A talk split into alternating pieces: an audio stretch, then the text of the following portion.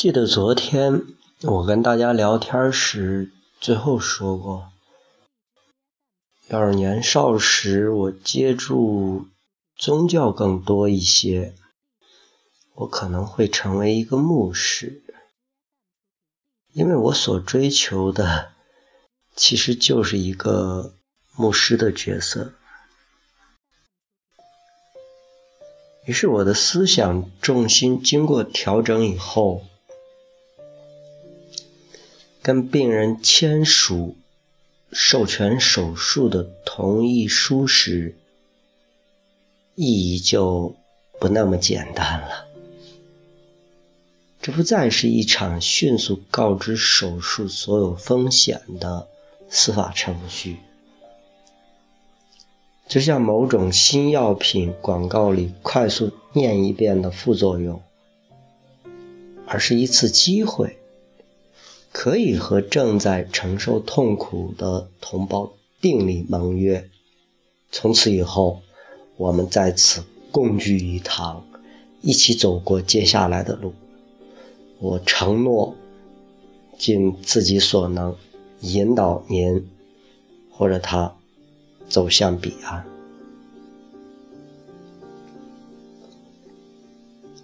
住院生涯到了这个时候。我的工作效率有所提高，经验也更加的丰富。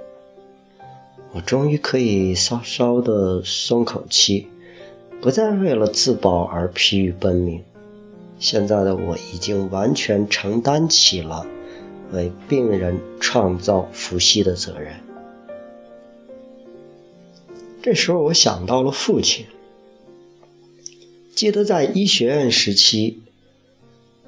我的妻子露西和我都去过他在金曼的病房，跟着他查过房，看着他安慰病人，同时又告知他们各种不确定性。有个女病人做了心脏手术，还在康复期。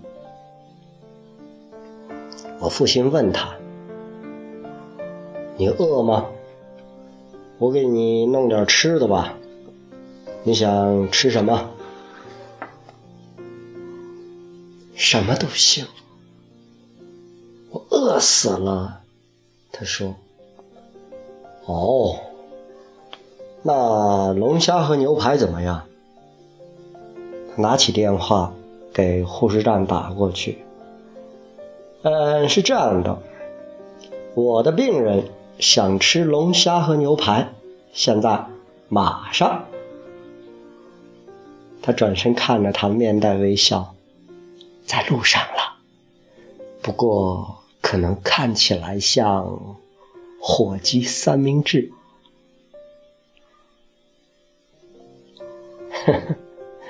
我的父亲他就是这么亲切和蔼的与他的病人交流。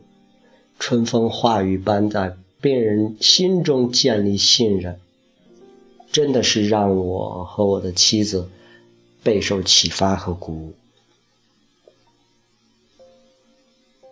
三十五岁的女病人坐在重症监护室的床上，脸上全是恐惧。妹妹快过生日了，她出去买礼物，突发癫痫，扫描之后发现她的右前额叶。被一个良性的脑瘤压迫。要说手术的风险，这种肿瘤是风险最小的，因为长的位置也很容易处理。做个手术，他的癫痫症状就八九不离十的消除了。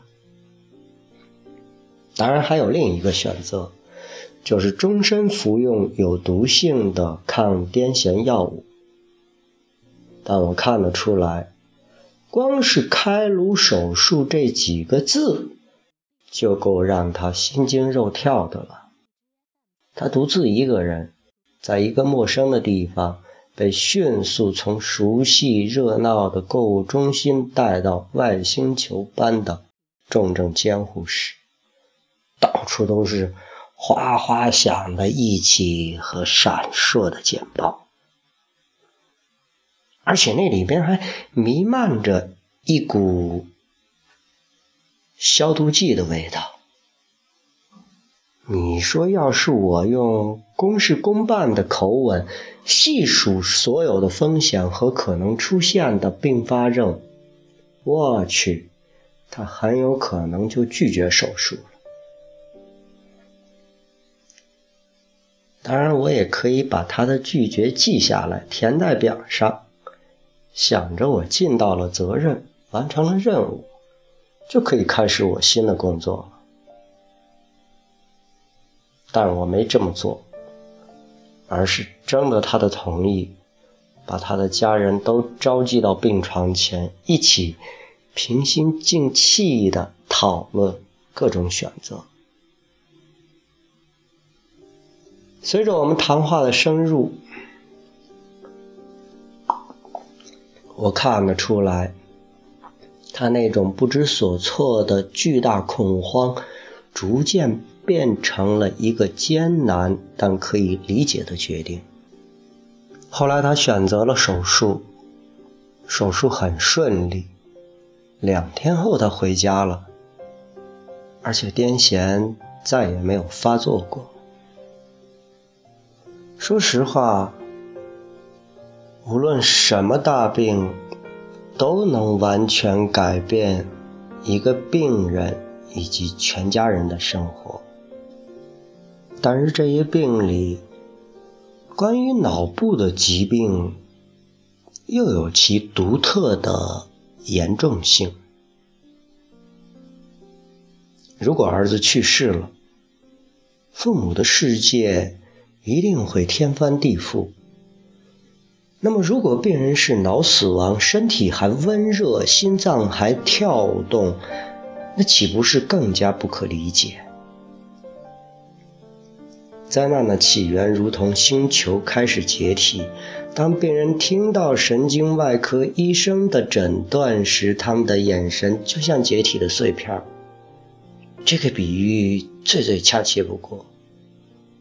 有时候消息太惊人了，脑子几乎会短路。这种现象在医学上被称之为心因性综合症。有些人听到这个坏消息后会昏过去，这种综合症就是更为严重的情况。我母亲的父亲在二十世纪六十年代的印度农村，顶住重重压力，保障了女儿的教育。而我母亲只身一人在外边上大学的时候听到的坏消息：自己的好爸爸在长期住院之后最终去世。他当时就发作了心阴性癫痫，一直持续到他回家参加葬礼。我的一个病人刚被诊断出脑癌时。突然就倒地昏迷了。后来我做了一系列的化验、扫描、脑电图，寻找原因，都没有结果。决定性的测试反而是最简单的。我把病人的手臂举起来，高过他的脸，然后松开。心性昏迷的病人还有残存的决断力，会避免打到自己。治疗手段包括要不断跟他说话，安慰他，直到他感受到你的言语，醒过来。而脑癌呢，它分两种，一是与生俱来的。原发性肿瘤，另一种是转移性肿瘤，从身体别的地方迁移至此。比较普遍的是从肺部转移，手术无法治愈，但的确可以延长生命。对于大多数人来说一旦得上脑癌就意味着一年内死亡。当然也有可能是两年。前两天转到我这里的李太太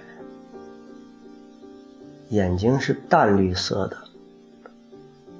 他已经快满六十了。原来住的医院在他家附近，离这儿有一百六十多公里。她丈夫穿着格子衬衫。衬衫的下摆整齐的塞进洗得干净、挺阔的牛仔裤里。他站在他妻子的床边，不安地摆弄着手上的结婚戒指。自我介绍以后，我坐下来，李太太给我讲了自己个儿的事儿。说过去这几天来，他一直觉得右手在麻麻的刺痛，然后就有点不听使唤了。后来发展到连衬衫扣子都扣不好。于是他去了当地的急诊，他害怕是中风，在那里做了核磁共振，后来就被送到我这儿来了。有人给你解释过核磁共振的结果吗？我问他。没有。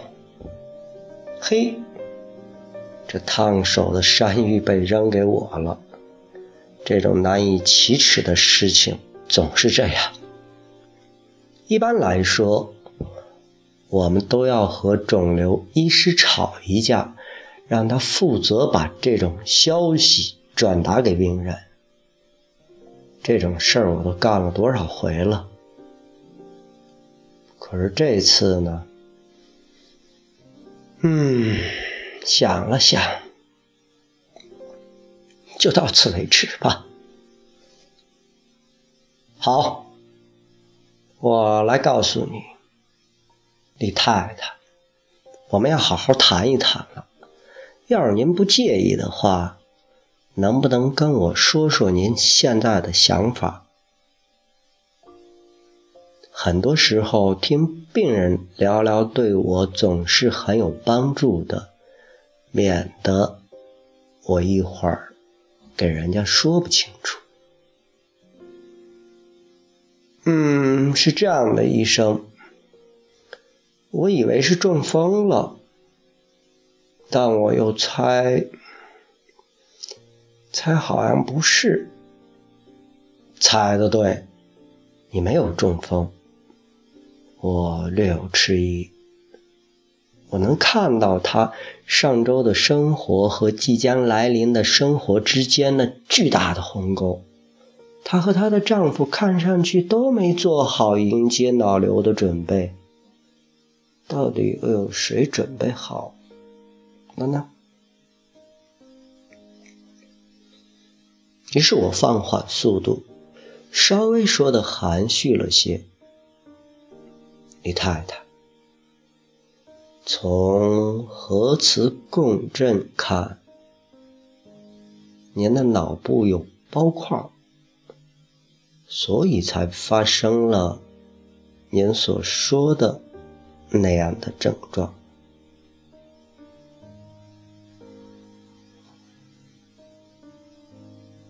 哦，对了，你想看看核磁共振图像吗？想。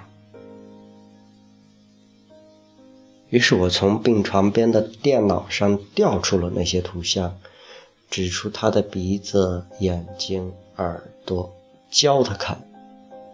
接着我向上滚动到肿瘤的位置。黑色的坏死孩周围包裹着边缘起伏的白色圆环。那个是什么？有很多可能，也许是感染。我们必须做了手术才知道。其实，作为当时，我仍然想回避这个问题，好让他们暂时不那么忧心忡忡。也许这样的话，两夫妻的心理负担会稍微的轻一些。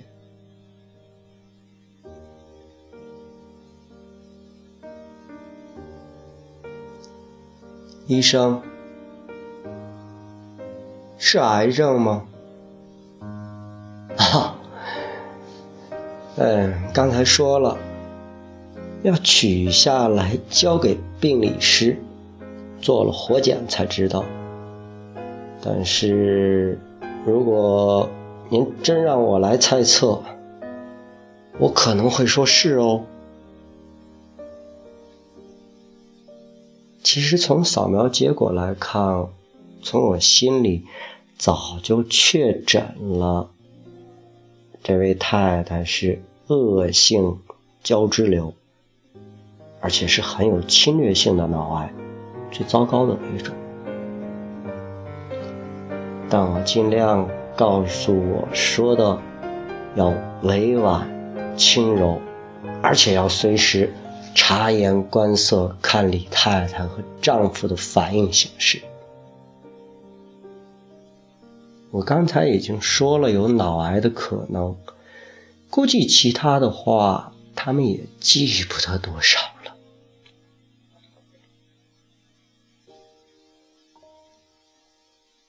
如果是一大碗悲剧，我觉得最好。一勺一勺慢慢的喂，因为很少有病人要求一口气儿吃完，大多数都需要时间去消化。他们也没有问手术愈后的情况，这和创伤科不一样，在那里你只有十分钟的时间解释并做出重大的决定。而在这里，我可以慢慢的把事情讲清楚。我详细的说了接下来几天可能要面对的情况，围绕着手术我们要干些什么。我们只会剃掉他的一点点头发，这样稍微修饰一下还是美美的。手术之后，他的手臂可能会有点虚弱无力。但后面会恢复的。如果一切顺利的话，三天后他就能出院了。这好比马拉松的第一步，你一路上要注意休息，这很重要，也不用刻意去记我刚才说的任何东西，反正我们都会再过一遍的。手术之后，我们又谈了话。这次我和李太太聊的是化疗、放疗和愈后。当然，这时的我已经懂点基本规则了。首先，具体的数据是研究室里用的，病房里没必要说。标准数据，也就是卡普兰麦耶曲线，对部分存活了一段时间的病人进行了跟踪检测。我们就是用这个曲线来衡量治疗的进展，来判断病情的严重程度。恶性胶质瘤的曲线下降的特别快，手术两年之后，只有百分之五的病人还活着。其次，我告诉我，话要说的准确，这非常重要，但还是必须留下希望的空间。我不会说存活期是十一个月，或者你有百分之九十五的机会会在两年内死亡，而是说。大多数病人都活了好几个月到好几年。在我看来，这可能是更诚实的说法。问题在于，你不能跟任何一个病人准确地说他到底位于曲线的什么位置，是六个月以后死亡呢，还是六十个月以后？在我以为，当你不能准确判断的时候，说出具体时间是非常不负责任的行为。而那些把具体时间说出来的庸医，我一直想知道他们都是谁呀？统计学是谁教的？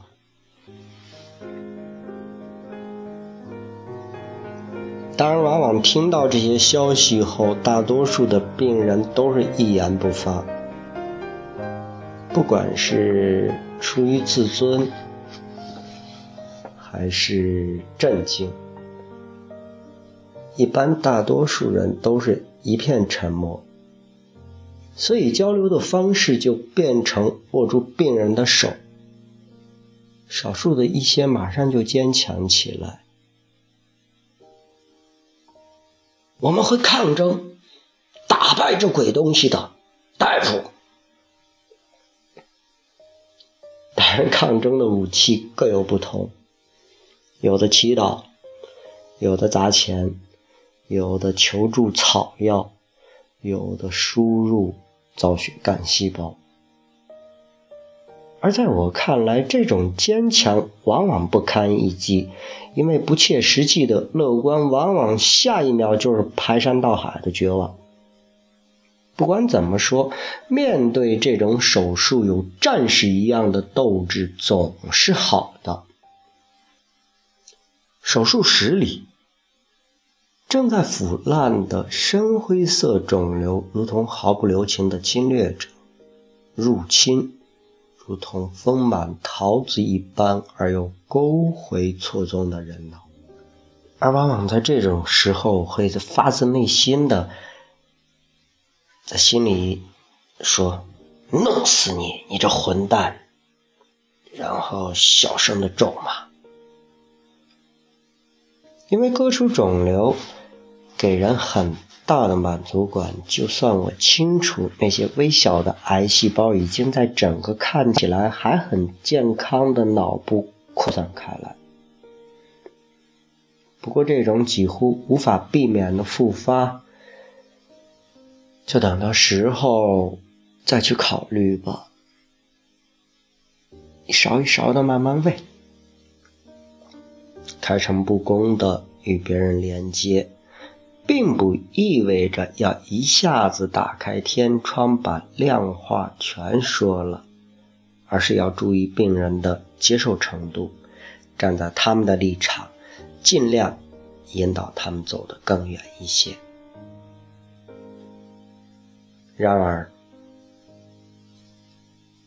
开诚布公的连接也是有代价的。住院生涯第三年的一天傍晚，我遇到了 Jeff，血管外科的那个朋友，也和我一样，工作起来充满热情，要求很高，很专业，很专注。我们彼此都注意到对方意志消沉，并坦诚地指出来：“你先说吧。”他说。我讲起了一个孩子的死亡，因为鞋子颜色不对被人当头一枪，但他就差一点点就能活下来了。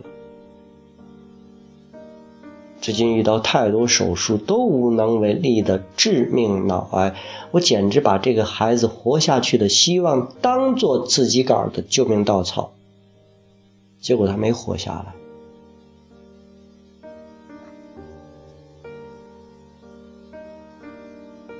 他大笑起来，朝我胳膊打了一拳，说：“，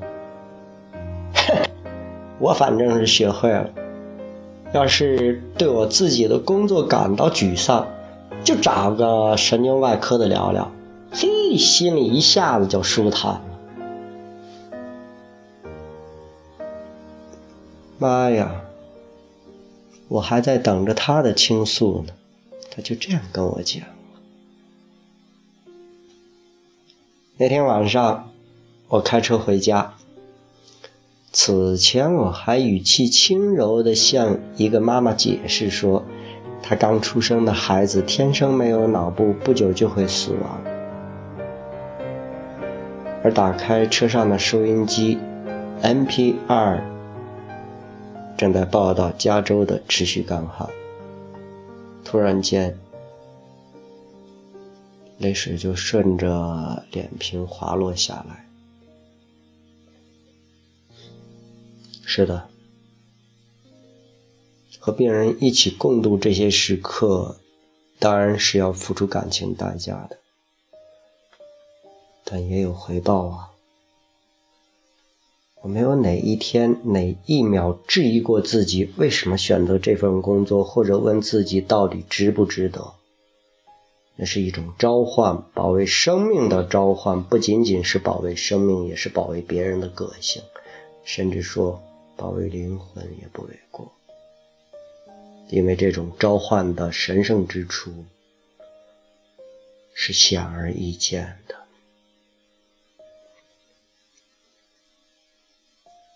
后来我还意识到，在给病人的脑部做手术之前，我必须首先了解他的思想、他的个性、他的价值观，他为了什么活着，要遭遇什么样的灾难，才能合理的终止这条生命。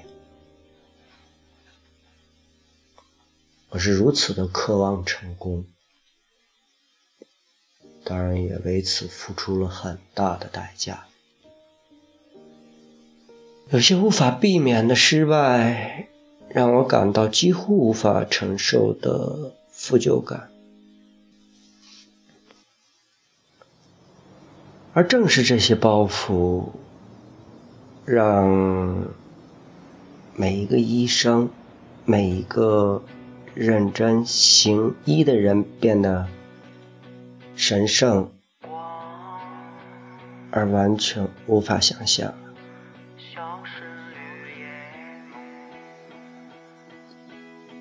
是想想，当你背负起别人的十字架时，你也总有时候会被这些重负压垮。在某一个下午，臃肿的城市，一天的发苦，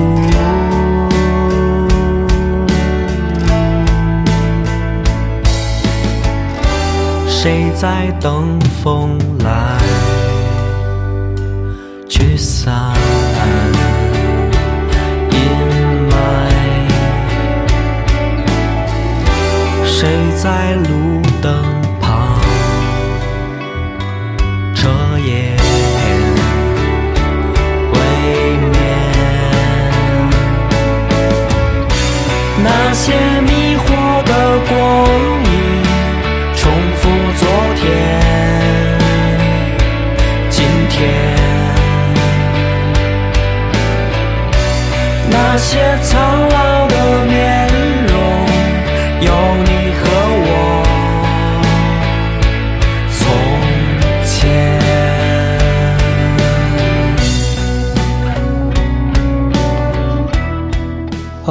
时间九点三十分。嗯，我们现在听到的这首歌曲呢，是来自戴鑫、陈鸿宇的《遇见相似的灵魂》。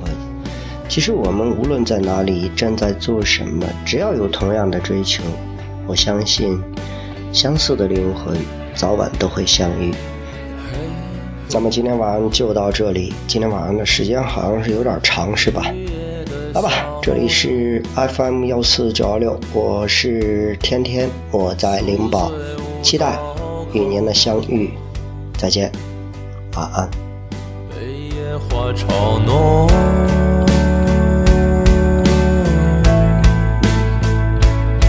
青春流逝一只。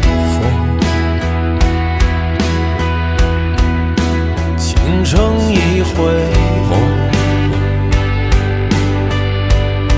消失无影踪。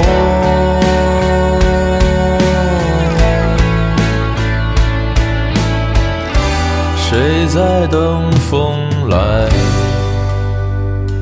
驱散阴霾？谁在路灯旁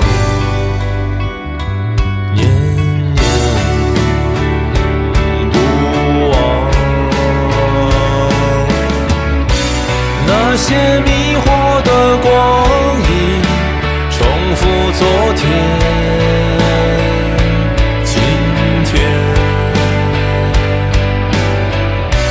那些苍老。